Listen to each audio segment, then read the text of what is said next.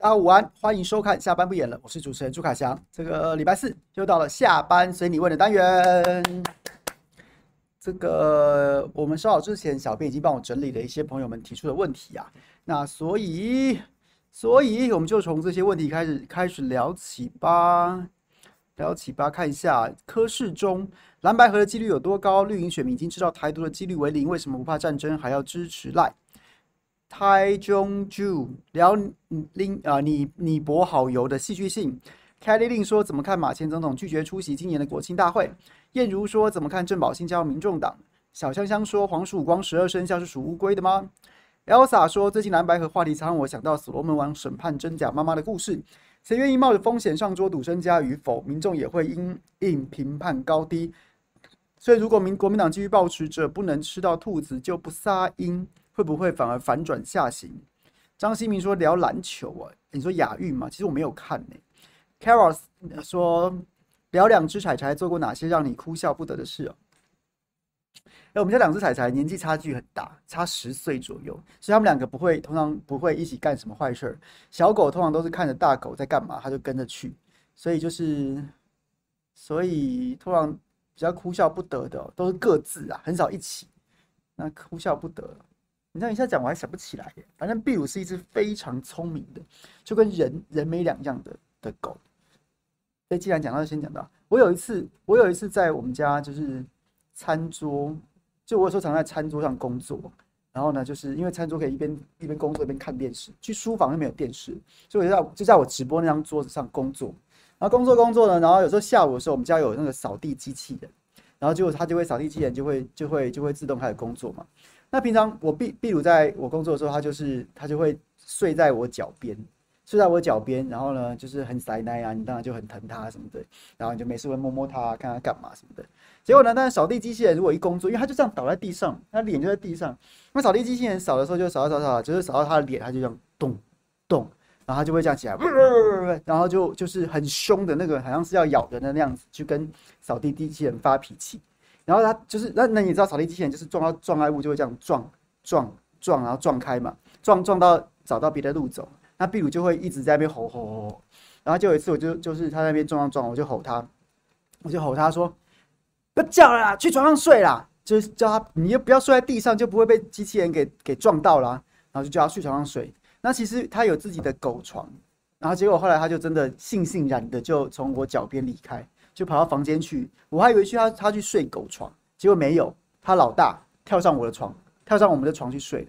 我叫他跟我去床上睡，不要叫了。他就咚咚咚跑到房间里面去，不去睡自己的床，直接跳上我们的床睡。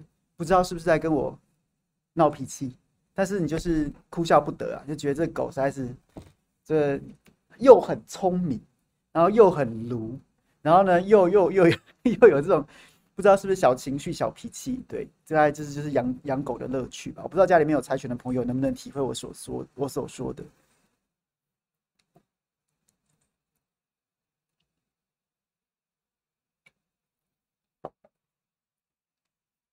好，那大概就是一只非常胆小的狗，非常胆小，非常胆小。然后，他给他给他给要有什么好笑的事情，我想一想再跟大家报告好。好，来，就是从政治的政治的问题来跟大家分享好了。柯市中说：“蓝白合的几率有多高？绿营选民已经知道台独的几率为零，为什么不怕战争还要支持赖？是两个问题啊。蓝白合的几率有多高？我觉得蓝白是一定会合啊，一定会合。我知道聊天室里面有朋友，也都是老粉啦，然后他们可能意见跟我不一样，但也没关系。我觉得一定会合。但是，但是有个但书，就是那个合是合到什么程度的？我现在没有办法跟大家报告说一定是怎么样，会不会像当年国清合一样啊，共推一组候选人啊，又或者是像二零零八年的模式，这个亲民党就直接被国民党吃掉，共推共推不分区名单，我不知道什么形式，但一定是有某种某种形式的合作，这是这是这是无可避免的。那所以怎么说嘞？我觉得。我觉得前几天我还跟一个就是过去常常在争论节目同台的好朋友，然后呢就在跟他跟他聊，因为我就是其实我现在我跟大家报告说，我晚上回家已经很少看争论节目了。那我偶然刚好就转到，因为我最近我觉得这个浅见国造的议题实在太好笑，所以就看转转的转到别台去，然后呢就是比较偏蓝的节目，就我看到的以前的好朋友现在都在节目当中表现。那就被问蓝白合的时候，很多国民党的朋友跟民进党的朋友反而就有点好像不知道该怎么说。那我就觉得说，因为柯文哲在最近的时间表现的就是，就是，就是好像就是比较强硬啊，或什么的。然后国民党好像也表现的，有些人也表现的很强硬，然后有些人就是欲言又止或什么什么之类的。但基本上我都觉得，我都觉得，我上次在直播当中很简短的跟大家分享过了一下我的看法，就是我觉得这并没有什么问题啊。就上桌的时候，上桌的时候。上桌之前，你都会希望说，未来一个月就是也没有要一个月了。我觉得柯文哲回来之后，就会紧锣密鼓的展开这个所谓谈判，不管是公开或私下，大概基本上都已经到了准备要摊牌的时间点了。那不管如何，你都会希望你坐上牌桌的时候，你口袋里面的筹码是最多的时刻。那筹码包括什么？除了本身的这个政治实力、声望、民调之外，民调当然是浮动的，所以你当然就会，那就跟时机有很重要的、很很严、很很很密切的关系嘛。所以除了像是国民党，他可能觉得自己有这个十五席县市长，那有好几席的这个这个立委，然后还有。这个七八十位的这个立委候选人，是他的不变的筹码，固定的。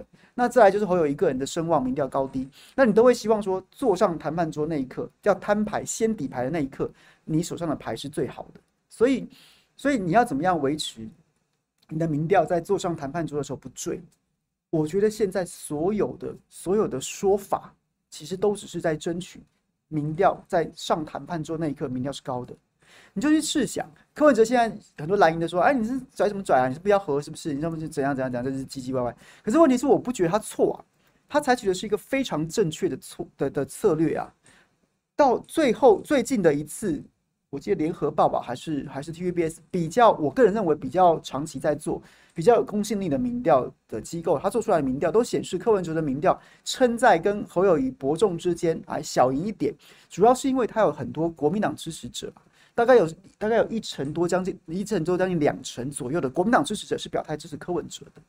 如果柯文哲在坐上谈判桌之前松口要蓝白合，那请问一下，这十趴二十趴的国民党支持者就直接散掉了，就直接散掉了。我跟那我还支持柯文哲干什么？我就支持国民党就好了。要不然我真的看不下侯友，我不投票了，我就不会我就不会表现在柯文哲那个民调当中啊。所以他就会散掉啦，那就会导致柯文哲在接下来一个月坐上谈判桌的时候，少掉这两成国民党支持者的支持，他的民调就会矮侯友宜一截呀。所以他必须要怎么样？所以他必须要表现出来比较强硬，他必须要表现出来比较比较比较这个有有有有骨气有 guts，他才能够起码起码在坐上谈判桌那一刻的时候，这两成的国民党支持者还是他的筹码，还把他的民调撑高。这是正确的策略啊，并没有什么错啊。那所以，所以你说他每天每天，我觉得每天追着追着这些什么朱立伦、侯友谊、柯文哲，每天啊进补充什么的，每天在那边，今天啊今天他讲了什么，明天他讲了什么，我觉得都没有没有太大意义啊。他们这基本上都是策略，都是策略，对，大概是这样子。OK。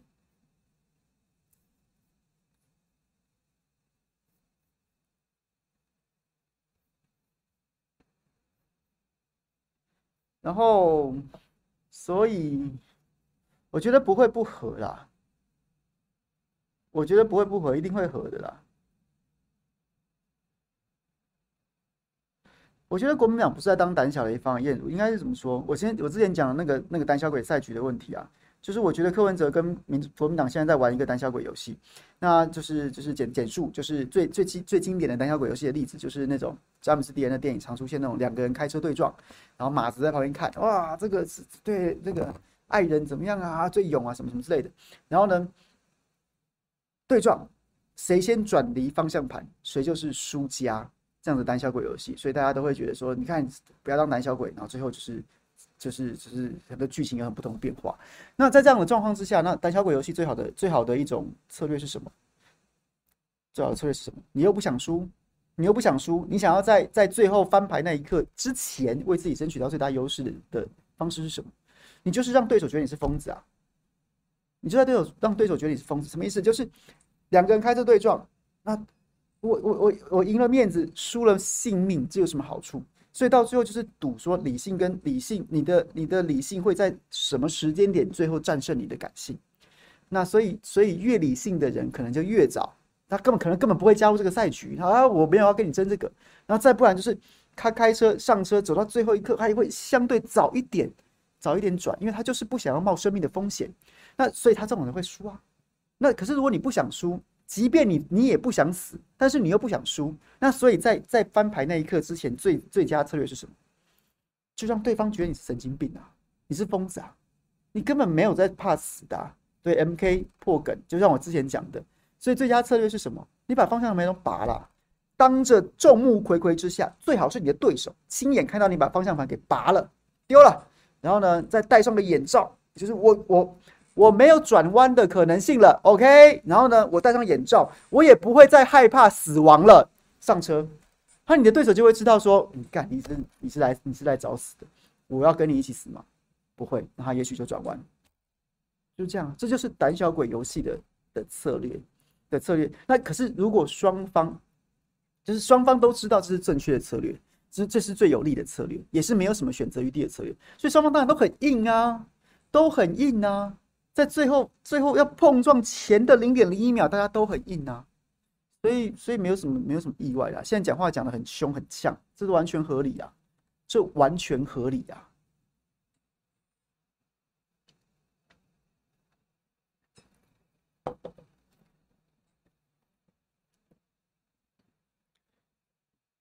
我觉得朱立伦相对来说，他比较没有在装疯。但是装疯不一定要是讲狠话啦，比如说像大家都觉得蓝白合一定会做民调，那国民党一直对民调这件事情不置可否，就像刚刚说，我刚看到朋友也在问这个这个问题，也是一种疯啊！你会觉得说你们你们你在盯什么啊？干，你还有选择余地哦，你不做民调你要怎么样？诶，这也是一种疯啊！疯表现的未必是那种很张狂啊，去开口去呛人家，你做出一些让人家觉得你不理性的选择，或是你就是你表现出一个。没有依照大家认为的理性的路径脉络去执行的时候，也是一种疯啊。所以双方都是这样子啊，双方都是这样子啊。因为说实在的，我觉得柯文哲最大最大的优势，最大最大的优势，其实就还是他的民调数字，除此之外没有了。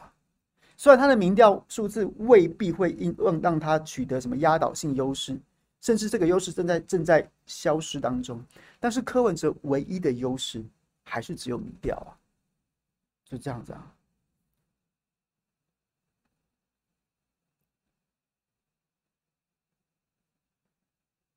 全数倒开是一级玩家吗？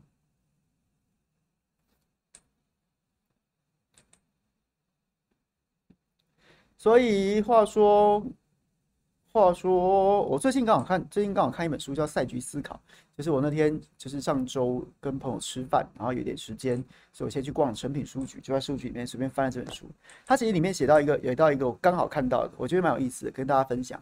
它里面提到一个叫做叫做叫做勒索者悖论，勒索者就是那种就是掳人勒赎那种勒索者，勒索者悖论。他讲到什么呢？他就是做一个心理实验，就是我跟另外一个人两个人关在一个房间里面。然后呢，就一个人提着皮箱进来，然后打开皮箱，里面有一百万美元。然后呢，说给你们一小时的时间，你们谈妥怎么样分配，两个人都同意达成共识，就把这一百万美元拿走。啊，你们要怎么分配不管，只要达成共识，一小时之内就可以把一百万美金拿走。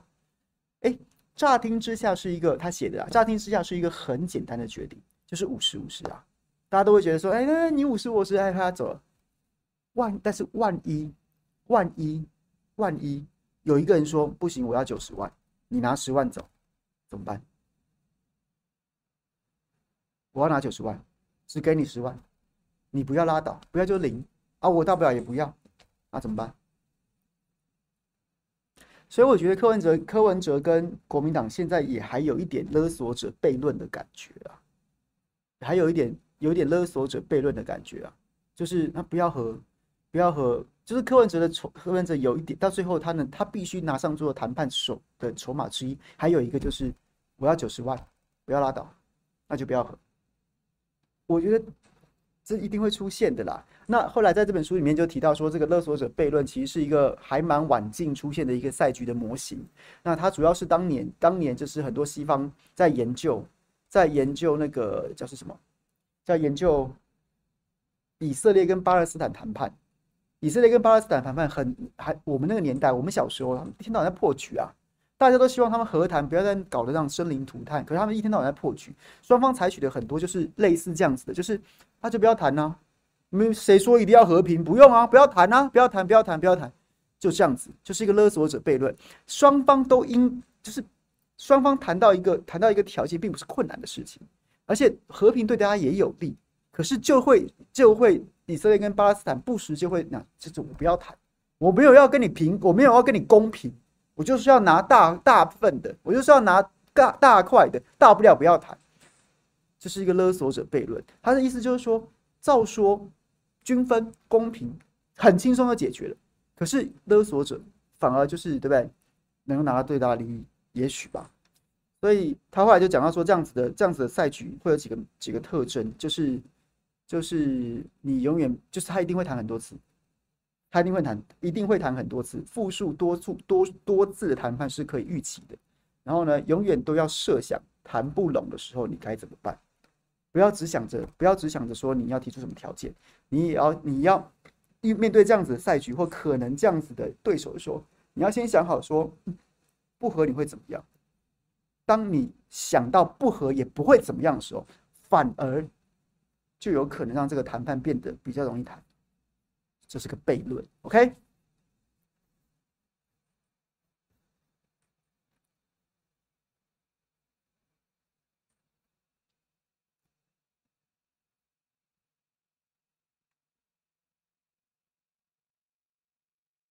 我觉得，我觉得觉青正奇的觉青讲说什么民众党的属性什么什么什么的，我觉得这件事情我一直都没有觉得这是一个很很。很重要的议题，就是你到最后选票上面就是两就是两个名字，赖清德加一个，然后侯侯友谊加柯文哲啊，你有什么属性的问题？如果你到最后你不投票，那你就只是不想投票，那就只是代表你你你你你不投票而已啊，你然后或者是你去投赖清德，那只代表你投得下赖清德而已啊，所以我不了解说，当选票上面人每个人的选择都已经被限缩到就是就是二选一了。然后还要唧唧歪歪，我的属性怎么样？我的怎么样？怎么样？那你就只是那那那他根本不用考虑啊！你就是这样的人呐、就是要怎么样去迎合你呢？每在选举当中总是会有人不满意啊，有人想要柯侯，有人想要侯科啊。那反过来讲说什么啊？那这样侯柯侯也会有国民党的支持者不想投磕啊？那所以怎么样呢？对，所以我觉得一直强调这个，就会我觉得强调这些枝枝节节的，枝枝节节的。就是，就是，是，好像就是有点，你知道，大势大势所趋，然后你却一直拿一些枝节，然后想要逆势而行，我觉得那没有意义啊。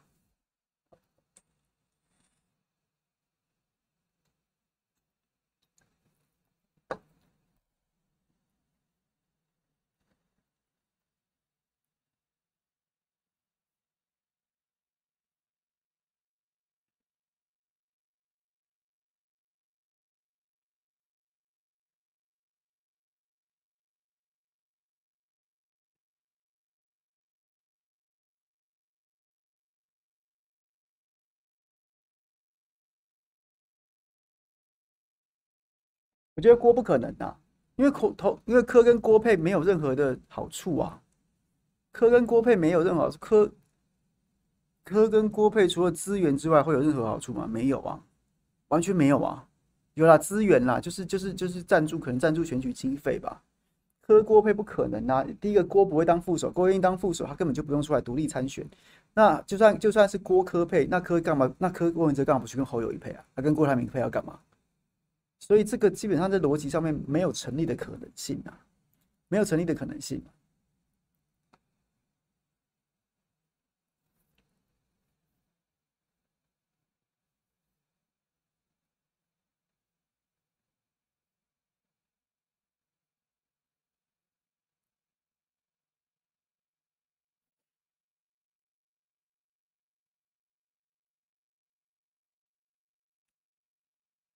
我觉得民调是一定会做的啦。只是，只是我觉得民调这件事情，民调这件事情比较可行的方法，我觉得技术上面比较可行的方法是，我觉得民调一定会做，但是那个民调不是那种说，好像说今天哎，这个好了，我们就这个十一月一号来做民调，然后做三天，然后呢就一翻两瞪眼，柯文哲赢侯友谊零点八趴，就是柯文哲当正的，侯友谊当副的，或者侯侯文侯侯友谊零零赢这个柯文哲零点一趴，就是侯友谊当正的，柯文哲当副的，我觉得这样很白痴啊。而且根本就是就是这叫这叫做乱搞一通，这叫乱搞一通。比较合理的方式，比较合理的方式，应该不是把民调当成说这一场这一场这个整合的终点，就是你们前面啊各自努力，最后民调一翻两瞪眼，差零点八八零点一趴，就是谁胜谁负。我觉得这样子非常白痴，而且根本无法治国啊。应该是应该是怎么样？应该是把民调拿出来当拿出来当当成当成这个整合的起跑点。什么意思？假设我今天哎回来，柯文哲回来之后，然后下周开始做做一做一个好吧，七天样本数更多一点的两千份，两千份，平常的民调差不多一千一零六八嘛，我直接做两千两篇三千非常精细的民调做出来之后，好，假设哦，柯文哲赢两趴，赢五趴，赢三趴不一样，那侯友谊在上桌的时候，他有他有很多筹码，包括了像是不分区席次。区域立委的席次，未来内阁的可能性，还有什么什么的东西啊？政党补助款的分配，什么什么的之类的，他就必须把比较多的筹码端上来。柯文哲如果赢两趴，他要拿的筹码可能这么高；柯文哲如果赢五趴，那国民党就请你把筹码堆到这么高。反之，侯友谊如果赢的话，那也许他要出的筹码就少一点。就少一点，让柯文哲觉得呃，这个这个有下台阶，然后呢，诚意满满就可以了。我觉得它应该是整合的一个基础，不是最后的一张一张就是一翻两瞪眼的那样子的结果。因为那个你根本没有治国啊！你零你假设你今天零赢零赢零点一趴，然后呢，科正侯负或者侯正柯负，这这这这这你不去你不去触碰到选后这权力的分配，然后硬是弄那零点一趴来决定谁正谁负要怎么合，我觉得这根本没有意思啊！就在瞎搞而已啊！这就在瞎搞而已啊！而且我也不认同那种什么什么啊蓝白整合也不会赢赖清德，我完完全全不认同。首先不用讲，在逻辑上面，蓝白不整合必输无疑。第二个是蓝白整合，我们期待它是一个是一个经过政治协商之后分配权力的整合，而不是那种零点一趴硬是谁胜谁负的整合。那为什么不能赢赖清德？为什么不能？只要你们真心愿意整合，这个社这个社会明显不支持赖心的人，就是就是不支持民进党的人，期待政党轮替的人就是比较多嘛，就是比较多嘛。啊，为什么不会赢赖心的？是啊，因为他现在看起来很团结呀、他现在看起来就是有整合啦，他现在看起来不，他的战线是很统一的，就是对着非绿阵营啊。那现在蓝的。他还有他一条战线对着绿的，一条战线要对着对着对着柯文哲，一条战线要对着对着郭台铭，所以他面对绿的，他的监督力道就削弱啦，他看起来声望就低啦，因为他有三条战线要对要对付，赖清德只有一条啊，所以你现在你现在你现在看到赖清德那个样子，你就觉得哦，好像是兵强马壮，没有啊，万一万一将来蓝跟白整合在一起，起码蓝白不用互防啊。起码蓝白不用互防的时候，不用互相在电视电这个这边节目当中，可能今天这一趴啊蓝白一起骂绿，下一趴高红安来了，蓝的来蓝的再去骂白的，白的变成一个人一个人抵抗，然后再再一趴好像这个这个国民党出什么事情的时候，白的跟绿的又来骂蓝的，这骂来骂去就绿的从头到尾他就只要只要只要出一张嘴骂骂这个骂那个，然后不时还有哎，讲到某些议题的时候，白的变为友军，讲到某些议题的时候，哎来我这个一加一加上蓝的一加一大于二去干的干白的。那白的就不白的跟蓝的各自就不是这样，所以你现在看到的那些那些那些衰弱，理论上在整合之后，你就不用互相在分兵去防对方的时候，只要一致对外的时候，那个战力跟现在那个气势就不会像现在这样子。你如果你不能动态的去看它可能的转变，而是说现在看起来就不会，那种评论就逊了，就弱了。有没有可能最后还是会输？当然有可能，可是它在逻辑上面不是必然呐。如果你真的不能够动态的看看到那个可能性，我就觉得嗯，不 OK。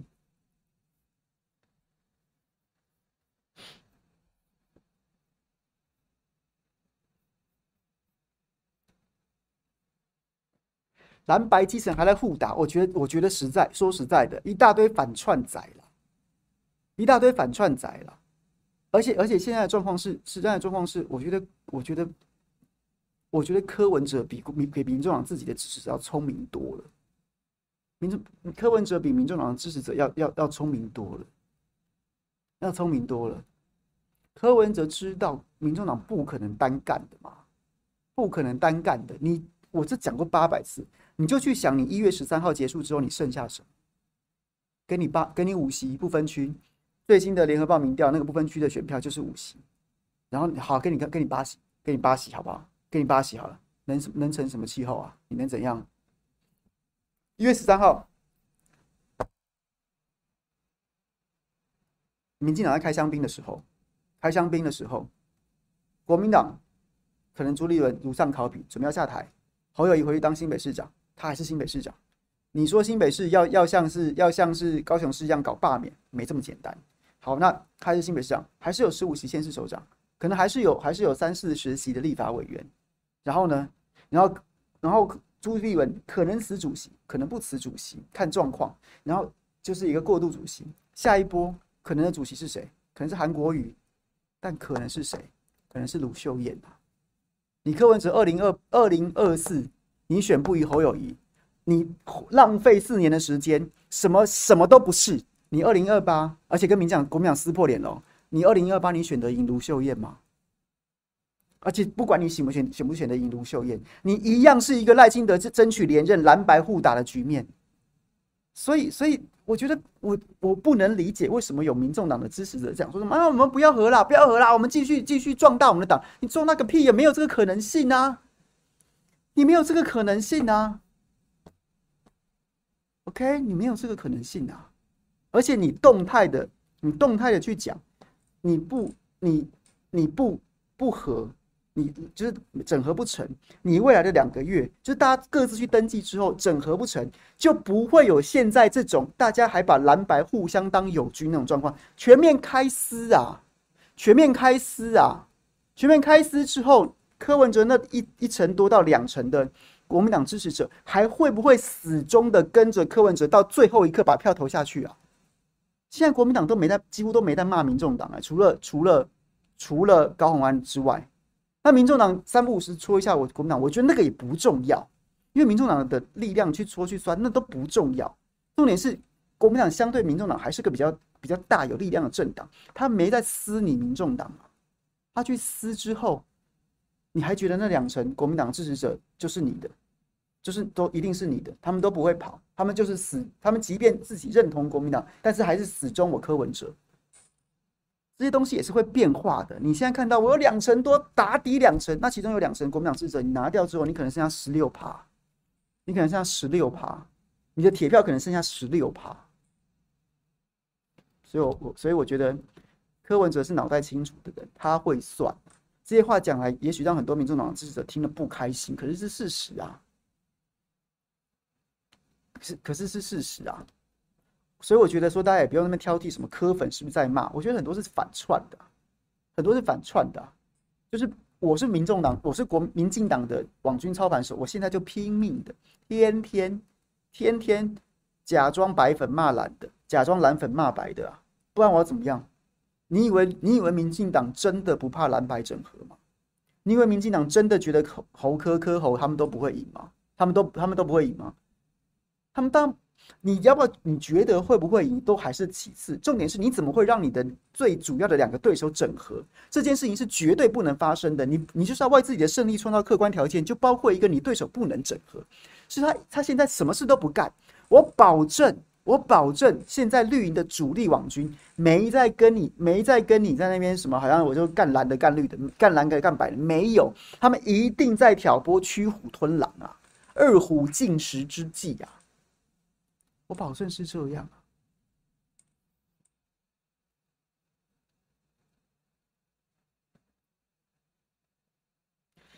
我觉得问题的症结点就是就只是分配而已啊！问题的症结点就是分配而已，就是分配而已啊！国民党跟国民党跟当年国民党当年跟亲民党谈整合的时候，那基本上亲民党就是就国民党系出同源嘛。就系出同源嘛。你后来看国亲整合，还说亲民党就亡了。但问题是，亲民党除了靠除了宋楚瑜本一个人之外，或宋楚瑜身边最亲近的人之外，谁在乎亲民党亡了啊？没有人在乎啊，因为大部分亲民党的亲民党的政治人物都是国民党出来的啊。当年主流非主流延续到宋楚瑜出来参选，然后呢，啊，对不起，主流非主流是更早，就是当年李登辉要弄要弄宋楚瑜，然后搞到宋楚瑜出来独立参选，然后很多的人就就宋这个省议会这一系的就跟宋楚瑜出去，然后有一个亲民党。那后来国亲整合为什么为什么完全没问题？就是因为反正大家都是国民党出身，那有什么关系？所以除了除了影响到宋楚瑜个人的政治情政治路，这辈子没机会当总统之外，你看看亲民党有谁有谁在抱怨蓝白整，有谁在抱怨国清整合？没差啊，能当立委的还是当立委啊，不能当立委的就是就是你你留在亲民党你也当不了啊。所以所以那那怎么样呢？可是民众党我觉得跟国清整合又不太一样。因为民众党终究跟国民党不是相同的 DNA，有部分相同，但不就不是那种系出同源的关系，所以我觉得真真节点就是要让要让民众党，我觉得啦，民众党粉丝不要气噗噗的，我觉得柯文哲就像是一个新创企业家，就像是一个新创企业家，你告诉我说他有兴趣要把民众党经营到长长久久，百年百年，好吧，一百年之后庆祝民众党党庆。不觉得，我觉得他就是一个新创企业家，他会他他想的事情是要把要把这个新创事业卖在最好的价钱上，那或许或许其中的其中的其中的这些这些员工也会希望获得一个好的待遇，一个好的保证，就这样而已，这就是问题的症结点，OK。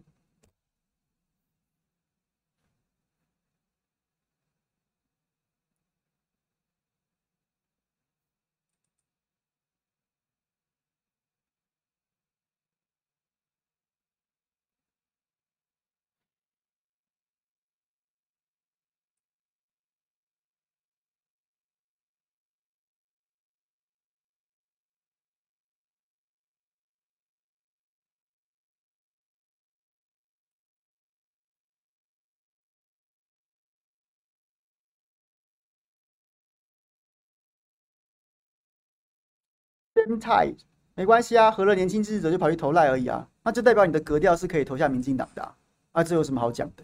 啊，我说哎呦，有有阿北我就投阿北，那没阿北没阿北，阿北花了大半年，哎，不要讲大半年哦，可能从二零一六二零一六年之后开始，二零一八的时候开始跟民进党正渐行渐远，二零一八到二零二三年，阿北花了七年的时间干掉干掉民进党的种种施政，有的时候骂的比国民党更凶，结果阿北的支持者。会在阿北不选之不选总统之后跑去投赖清德，那阿北过去七年跟你们教育说投再投民进党国家会完蛋，你有当真吗？你是真你是真科粉吗？那只代表要要不要要不然就是你就是假科粉，你从来也没把柯文哲讲的话当真啊，再不然就是就是你是再不然你就是你的格调就是你就是民进党，所以这逻辑根本不通啊，我我不晓得，哎，如这这这这这这这这这是什么意思呢？就是对，我不懂啊。阿北这二零一八年跟民进党翻脸，已经干掉干干民进党干了七年了耶。哦，没有那么多，五年多啦，五年多了。结果你最后说阿北不选总统，好像你是非科不投，非科不投，然后还要转投赖。那那你真的是柯文哲的支持者吗？那你不是反串的吗？对不对？Leo Leo 说没科我就投赖，那就代表你就是你的格调就是民进党的格调啊。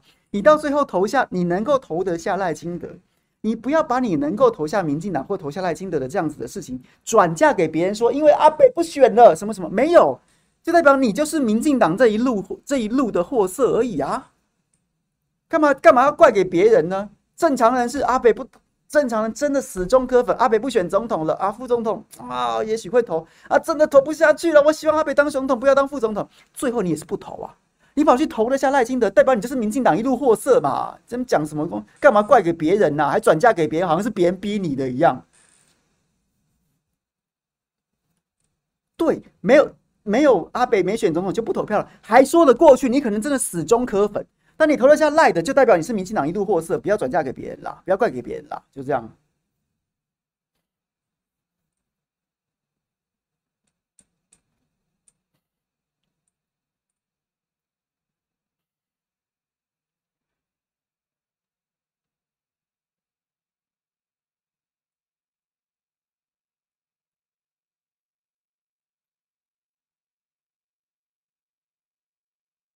嗯。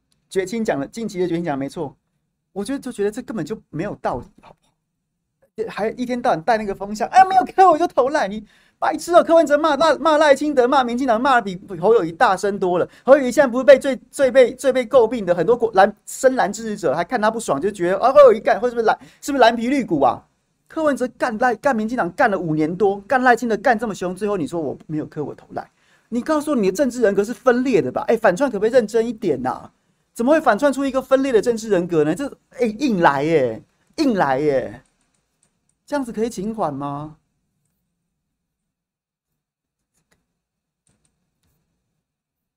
虎口全四郎说：“国民党内参民调一对一，只有柯能赢赖。我我只我只是我今天看到这新闻，我今天看到这新闻，我只是想要，我只是好奇啦。黄光芹能够拿到国民党内参民调的可能性有多高？我就笑而不答。OK。”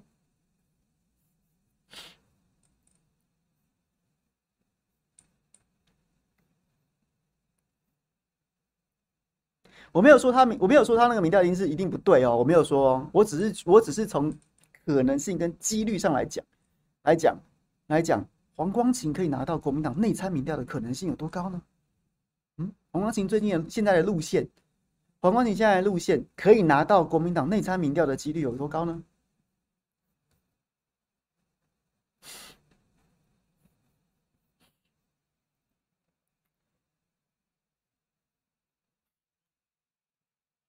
？Kenny 哦，邱毅给他的、哦，这是认真的吗？还是大家瞎掰的？邱毅提供的，那我就更好笑了。请问邱毅可以取得国民党内参民调的可能性又有多高呢？我觉得可能比黄光芹还要低耶。哦，这个 Kenny 说：“与人为善，原善，不能呛来听书的观众。”好，对不起，有错了，我错，我客气的重新讲一次，我客气的重新讲一次。阿北那么认真在监督民进党。结果呢？你最后，你最后，你的心里面就只有阿北跟民进党两个，这是，这是，这是爱的反面，不是爱的反面，就是爱之深责之切，还是由爱生恨吗？我不能投阿北，那我干脆去让台湾完蛋好了。我不懂，我不懂，我不懂是在想什么。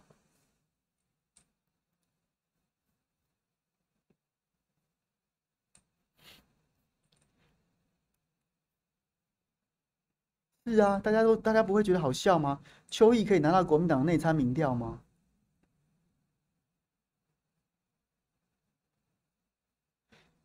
？Pat PT 说，插个支持台长晚点看回放，插个问题，台长跟着反绿阵营一起打巴西蛋和国西，会不会担心自己和家人的人身安全？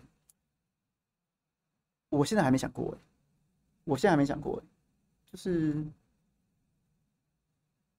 如果发生了再说，如果发生了，我就报警啊。我就会报警，然后有人要恐吓我，我就会我就会把这个故事写出来。我就不相信这个社会保护这个这个中华民族的国家法治社会保护不了我跟我家人的人身安全，我不相信啊。嗯，清晰说谢谢，清晰这这个抖内我们谢谢你。前面是不是还有朋友我漏掉了？我等下再回头念。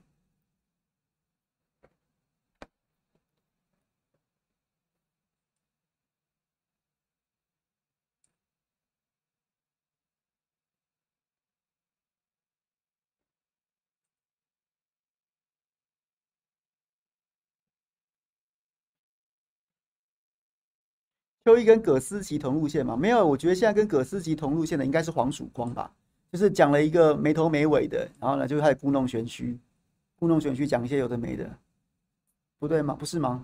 葛思琪不就是一个就是一个这个八卦界的黄曙光，反之黄曙光不就是一个这个浅见界的葛思琪吗？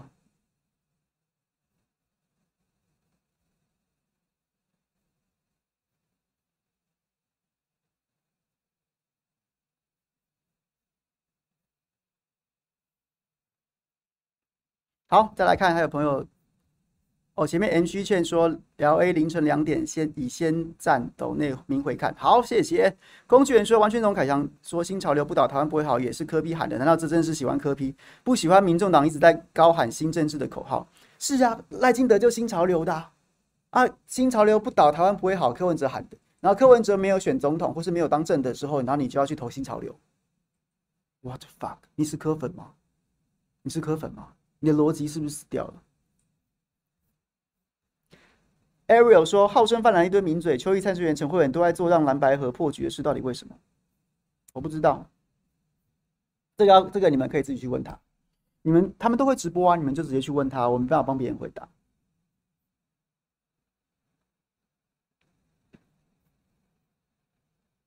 我不是跟大家讲吗？我根本就不相信什么内参民调，我我压根从来就没没把内参民调这件事情当一回事。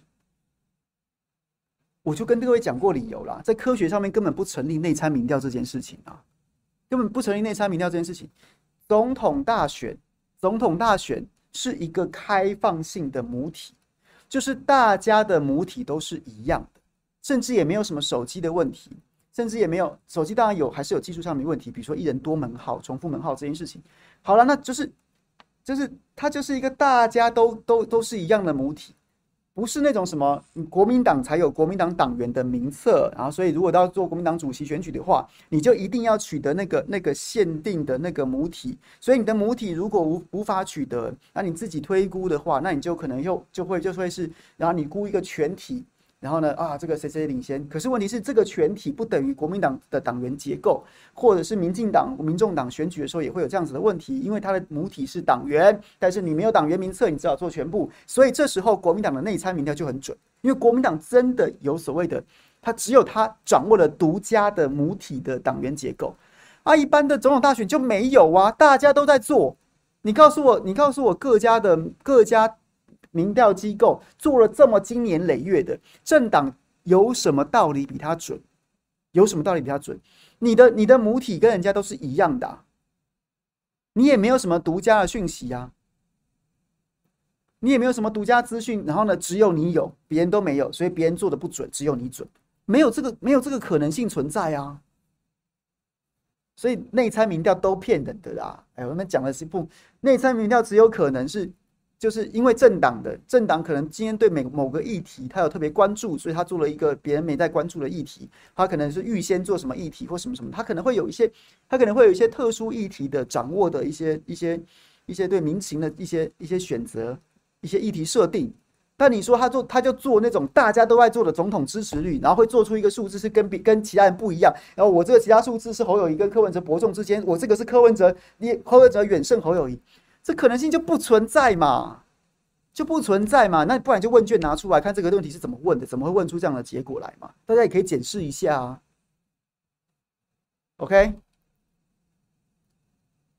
我没有在，我没有在专干掉这一份什么国民党内参、民众党内参，我也从来没有把它当一回事啊。民进党内参，民进党内参还有一点点道理，是因为民进党真的有一个民调中心，他做了非常多年。过去二十年，民进党在很多选举当中无往不利打败民国民党，就是因为他的民调中心自己会会有很精准的议题设定，议题设定是针对议题哦，不是针对整个整个什么啊这个扁吕配跟连宋配，你到底谁谁谁，这个大家都在做，而是他们会针对个别议题在做些研究，他有这样子的作为一个幕僚跟作为一个题材的，像是像是是提供子弹的这样子的民调中心，勉强还也有有一点可能，也许他有一些独家的这些加权的方式。或是说他的他的他的分众，他的加权方，他的他的这个就是掌握了一些什么秘方加权的，主要是加权的参数。也许那其他其他国民党跟民进党是民众党是是有什么了不起的？一样是委托给别人做啊啊！你的母体跟大家都一样啊，你你你为什么会比较准啊？为什么你的内参民调跟人家不一样，而是你对？没有道理啊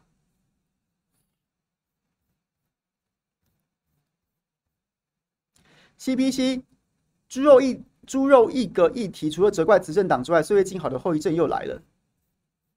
我有点听不太懂，什么意思啊？Derek 说，凯翔绰号越来越多了，大肠白亮亮教授、橡木桶白沈大佬，虽然还有自称的与人为善小郎君，但精确的说，应该是周周破功与人为善小郎君。OK，近期的决心说，我只管削弱民进党，不管输赢，也不是二零二四就结束了，请在野党们要自己有出息。没错，我也是这样想。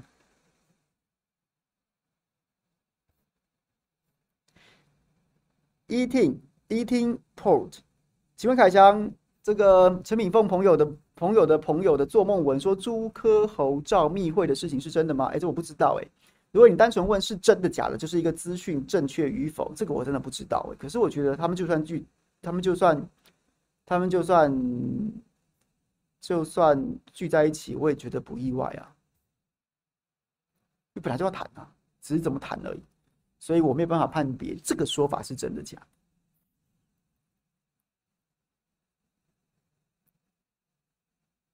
比特王那边一直在说科会变宋楚瑜第二，民众党会变亲民党，就最后被吃掉，好像下架民进党都不重要。我觉得这个这个这个说法根本就是完全错误的。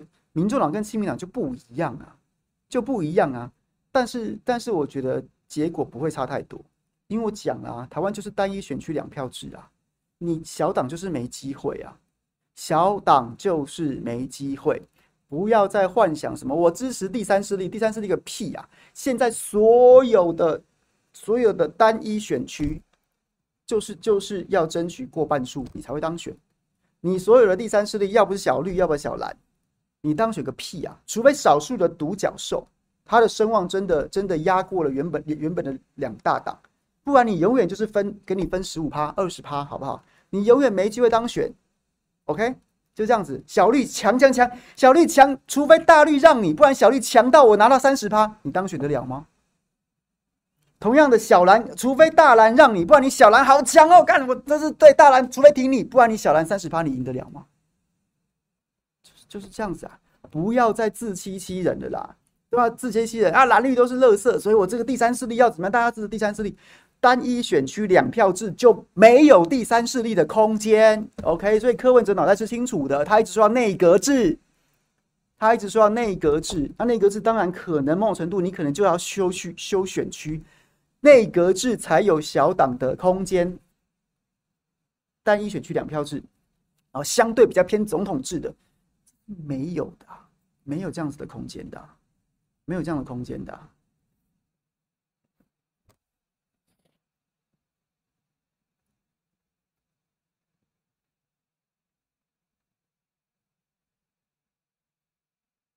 我觉得国会国会权益同意权要修宪这件事，我非常支持，我非常支持。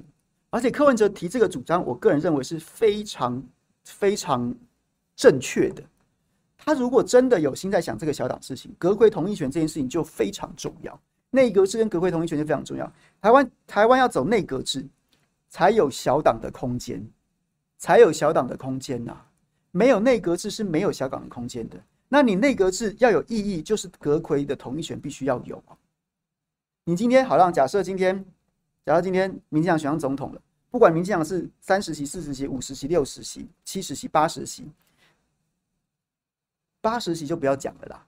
他今天如果是如果立法院只选了五十席没过半，然后呢，民进党呃那个民众党跟国民党选起来，还有一百还有六十几席，他有六十几席，他过半了。他过半了，可是民进党要提谁当行政院长，有需要经过国会多数的同意吗？完全没有啊，完全没有啊。那你国那那那那，可是未来这个行政院长，那国会要推什么法案什么什么的，六十几席的这个在野势力，完全可以把你卡得死死的，你什你什么事都不用做啊。那所以就是这样乱成一团啊。总统赢者全拿，完全不用在乎国会国会多数党。那国会大多数党，他他完全总统不跟他分享权力，他是完全没有权力的。那他就只有在国会里面想尽办法把你卡住。所以柯文哲作为一个小党，他提这个国会同意权加上内阁制是很合理的。今天假设民进党选五十席，国民党选选五十选五十席，但是过半是是是一百一十三席啊。他如果民众党那时候有。有有五席，有五席，有有六席，哎，那就有差了。民众党要拉拢国民进党那五十席，要拉拢民众民众党那五席，他就开他才可以过半，他才决可以决定行政院长是谁。那还要怎么样？那他就要跟民众党谈判呐，哪些政策我要，哪些阁员我要，这不是分赃啊，这是这是内阁制，这是国会国会同这个国会同意权的政治运作的根本啊。你要组成一个相对稳定的国会多数，才能让执政好好的顺利进行啊。所以这时候五席、八席就很重要。所以没有没有阁揆同意权，你小党你小党给你选八席啊，给你十席啊，你有个屁用啊！你有个屁用！你完全没意义啊！你你八席分配到八个委员会啊，就是这个连席招委都选不上，啊，你每天就是在那个在那个在那边瞎忙，不知道干什么。所以我觉得这是聪明的，而且我觉得，而且我觉得大家看，我觉得到时候国民党跟亲民党合作的可能下台阶，下台阶可能就是阁揆同意权，蓝白合一起争取执政权，上了之后就立刻推修宪案，把阁揆同意权修回来，把各位同意权修回来，然后未来修宪往内阁制前进，很好啊，因为柯文哲把这个。柯文哲有提出很多他对于政治的愿景，那有些是政策层面的，那有些是宪法层次的。阁揆同意权就是宪法层次，民国民党答应了柯文哲最高宪法层次的要求啊，那柯文哲就就啊，OK，这个很重要，这国家长治久安的百年大计啊，一定要修宪，修宪制度的稳定性，国家体制的健全高于我柯文哲个人的政治发展，所以。只要能做到这一点，我愿意接受。哎，漂亮啊，话讲得漂不漂亮？这这也符合，这也符一来柯文哲面子不失啊，然后还戴了一顶高帽子啊，戴了一顶高帽子啊，为了台湾的长治久安、宪政的稳定发展，我个人认为，我个人认为，这就是最好的下台阶，这就是蓝白整合让彼此支持者最能够接受的下台阶。宪法层次的问题，李登辉当年。修乱修宪法修到现在，我们现在要把它解决，哎，好不好？我们就看吧。我觉得我我当我一直都觉得这个可能性是很高的。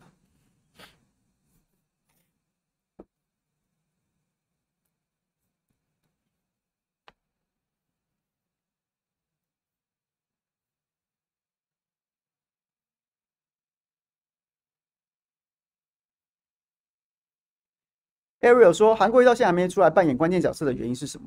其实我知道韩国瑜可以扮演什么样关键角色。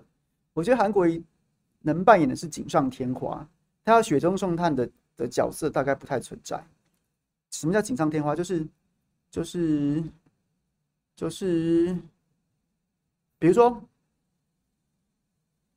蓝白谈谈的四四六六差不多的时候，柯文然后韩国瑜。”他大概有三趴四趴对深蓝的影响力，他这时候来帮蓝白河背书，就让蓝白河的胜率增加，他就有有有助于再把更多游离的、迟疑的，还是啊蓝白河好像有机会赢哦，那我要不要加入了？哦，韩国瑜带着一票深蓝大军，深蓝大军对不对？这个加入了哦，胜率看起来更高了，所以就可能会让更多的人加速回归。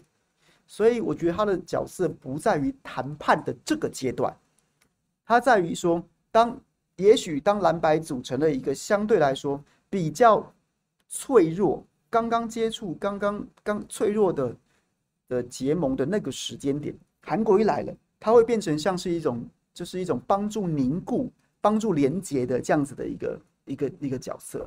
不然你现在有现在韩国有什么角色？韩朱立伦、柯文哲谈就好了，顶多侯友谊的意见加进来啊。啊，你叫韩国瑜现在他他今天是一个，对不对？一个云林农民啊，云林云林的平民，他能怎样？他能怎样？就不添乱吗？所以我觉得是在组成微弱同盟的那个时机点，韩国瑜进来，带把他的深蓝的影响力带进来，就这样子啦。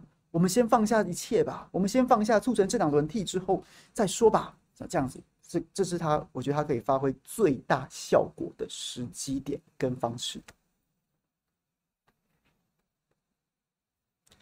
Jasmine，谢谢你，感谢你，董内，谢谢。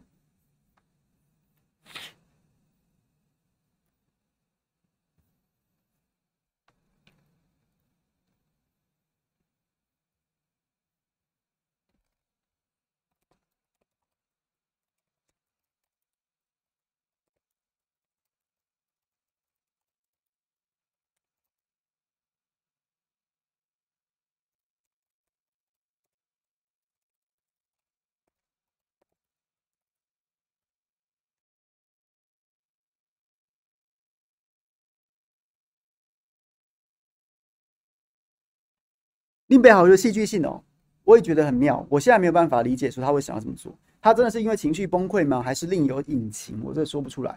我们有朋友在那边就在那边比喻，就像是林北好友跟陈吉仲对赌，对赌，然后林北好友把陈吉中的裤子内裤都都都赌都赌赢了之后，他最后一把，然后呢，把拍掉，然后被抓包，所以他不能理解为什么赢成这样还要去诈赌啊。所以这个我不敢多说。OK，怎么看马前总统拒绝出席今年的国庆大会啊？我觉得他终于想通了。我的想法跟徐小新一样，你就民进党就是这样啊。那那你有什么道理一定要去参加这个国庆大会？你就不要去啊，就不要去啊，自己办啊。你还是可以继续用你的方式庆，其实去去去去庆祝国庆啊。怎么看郑宝清加入民众党哦？我觉得大概只有赖香林会在意吧。应该没有这个这个社会大部分的人应该都哦哦。我今天看到那个忠实推波震撼弹，郑宝清加入民众党，然后我就很认真的问说，哎，那个就问问了几个我的这个媒体框的好朋友，哎，认真发问，请问有谁觉得震撼吗？然后大家都纷纷的就只有一个答案，就说大概只有赖香林觉得震撼吧。黄树光十二生肖是属乌龟的吗？对啊，确实。今天没有时间讲了，下明天还有直播时间的话，明天晚间五点我们来大爆料，把这个再跟大家全全部讲一次。我有很多朋友都是就是有私讯给我鼓励啊，就是我我把潜舰国造这件事情讲得很清楚，然后很生动、很动听、很这个，谢谢大家的鼓励。但今天没有时间了，今天都回答大家的问题。明天晚上直播的时候，如果明天傍晚一样有下班不演了，那个时间点，如果大家不嫌弃，我就花一整个小时的时间，再跟大家重新爬梳一下潜舰国造的最新的进度。OK。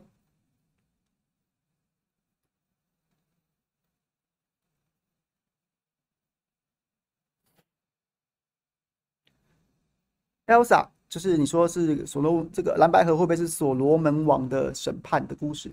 我就觉得比较接近来胆小鬼游戏，跟我前面跟大家分享那个那个勒索者悖论。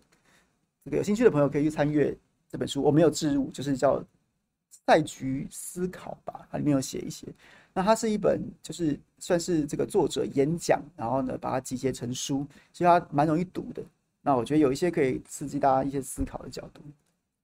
明天有喝酒吗？不行，礼拜五现在都要带小孩了，所以不能喝酒。赖香林不会在意吧？郑宝清主力是北桃园，赖香林是南桃园。现在新闻讲说郑宝清在争取民众党的不分区啦。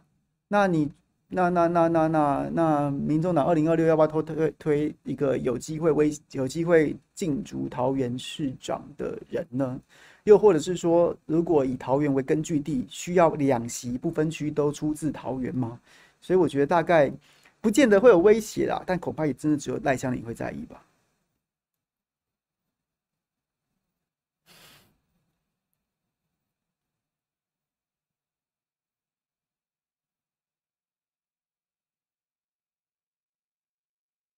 你七月你就来示范了，是不是？我们是信赖柯文哲，不是信赖政党。好，OK。但柯文哲，柯文哲就是如果要加入整合，啊你，你那你想怎样？啊你想怎样？啊，你是信赖柯文哲吗？啊，你跟那种假韩粉有什么不一样？我们非韩不投。那韩国瑜又没有要参加什么造势典礼，他又没有要自己出来参选，然后每天讲说我要我要听韩国瑜，那韩国瑜就没有要选呐、啊？你在靠腰什么啊？同样的，我信赖柯文哲，不信赖这些政党。那柯文哲就要整合啦，柯文哲要要睡，要要把他的他的政治的宏愿寄托在一个更强大的在野力量上面。你在那边靠腰什么、啊？所以就这样啊，这逻辑真的死亡哎、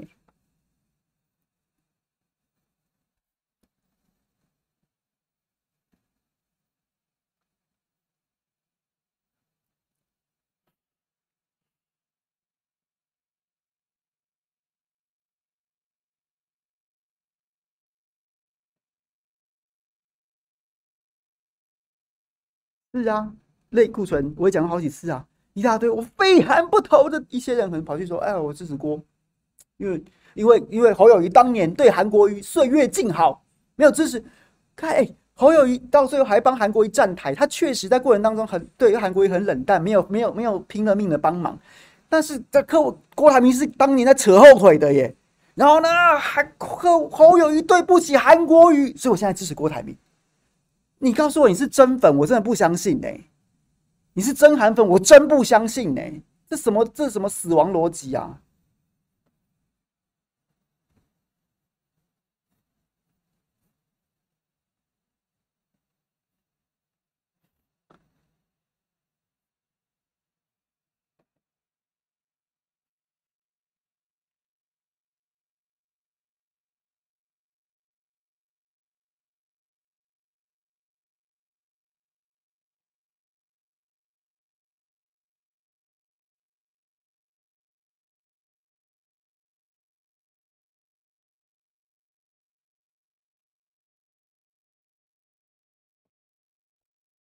好了，今天非常谢谢大家了。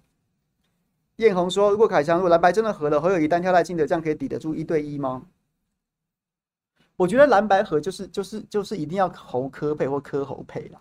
然后另外一个退选这件事情是蛮无聊的啦。我我觉得我觉得我好平常心讲，我觉得柯侯配的几率很低，侯科配的几率相对高。那对柯文哲来说，不选对他来说是最伤，不选对他来说是最伤的。当副总统，然后呢取得一个整合的条件，其实是他的最佳解。你单攻总统。你单攻总统选不赢，你什么都没有，然后还要，然后就是以后就注定蓝白蓝白绿三个人互相票，然后你最小，你就是就对对就是这样子。基本上你你绿的绿的四十趴，蓝的跟白就是得整合啊。你再怎么彼此不信任，《三国演义》看过没有？你你你蜀跟吴就是不能开战嘛？那你要怎么样？所以所以，我觉得柯文哲不存在不选的选项，他不选。对民众党的选票，不分区选票可能非常不利。那你本来也没有不分区的，你没有，你本来也没有区域立委的，那你什么都没有，你什么都没有，你连角色都没有，你连站台地方都没得去。那你就算，或者是说，你就算帮国民党站台，那你就是一个旁观者，你就是一个局外人。所以我觉得他没有不选的选项，然后他又没有选总统的本钱，所以我觉得整合的几率真的非常高，这是一个现实啊。